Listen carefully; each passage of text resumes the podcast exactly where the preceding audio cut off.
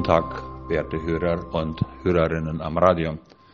Es begrüßt Sie Ferdinand Regier, Oberschulze der Kolonie Friesland. Im folgenden Bericht möchte ich einen Rückblick auf den Monat März geben, Sie in einige spezifische Aktivitäten mit hineinnehmen und wie gewöhnlich einen Einblick in den nächsten Monat April geben, soweit möglich. Die Sojaernte wurde auch in diesem Monat weiter eingebracht, wenn auch unter fast ständigen Regenfällen.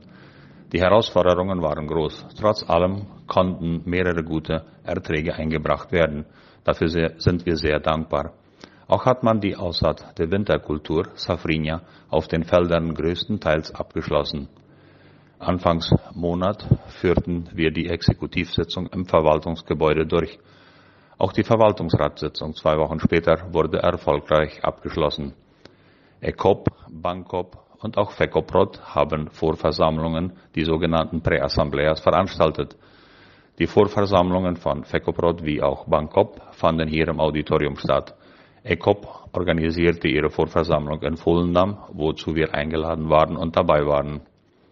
Am 21. März fand hier im Sitzungssaal des Verwaltungsgebäudes ein Treffen mit dem Direktorium des Krankenhauses Bautista statt. Es wurde ein Abkommen zwischen dem Centro Medico Bautista und dem Hospital Tabea unterzeichnet, wo es sich um die Zusammenarbeit im Austausch von jungen, ausgebildeten Ärzten handelt. Ab April 2023 haben die sogenannten Residentes vom Hospital Bautista die Möglichkeit, im Hospital Tabea je zwei bis drei Monate ihre Dienstleistungen zu machen. Dieses Treffen wurde mit einem gemeinsamen Mittagessen abgerundet.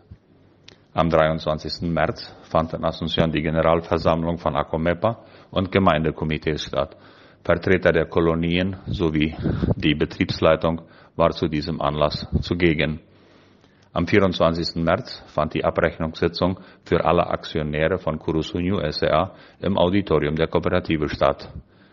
Mittlerweile hat die Winterzeit begonnen. Am 26. März wurde die Uhrzeit von Sommer auf Winterzeit um eine Stunde zurückgestellt.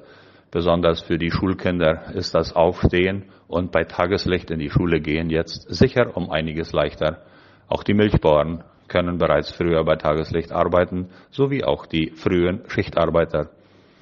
Für den Monat April möchte ich vorausschicken, dass die Dividendenauszahlung an die Aktionäre von Codipsa hier im oberen Stock des Verwaltungsgebäudes stattfinden wird.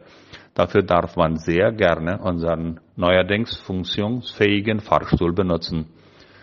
Weiter sind für den Monat April die Generalversammlungen der Mitglieder von FECOPROT, Bankop SA und ECOP SA in Asunción geplant. Hierzu wurden vom Verwaltungsrat die jeweiligen Vertreter bestimmt. Somit wünsche ich allen Friesländern und Zuhörern ein angenehmes Wochenende und gesegnete Ostertage in der nächsten Woche. Auf Wiederhören.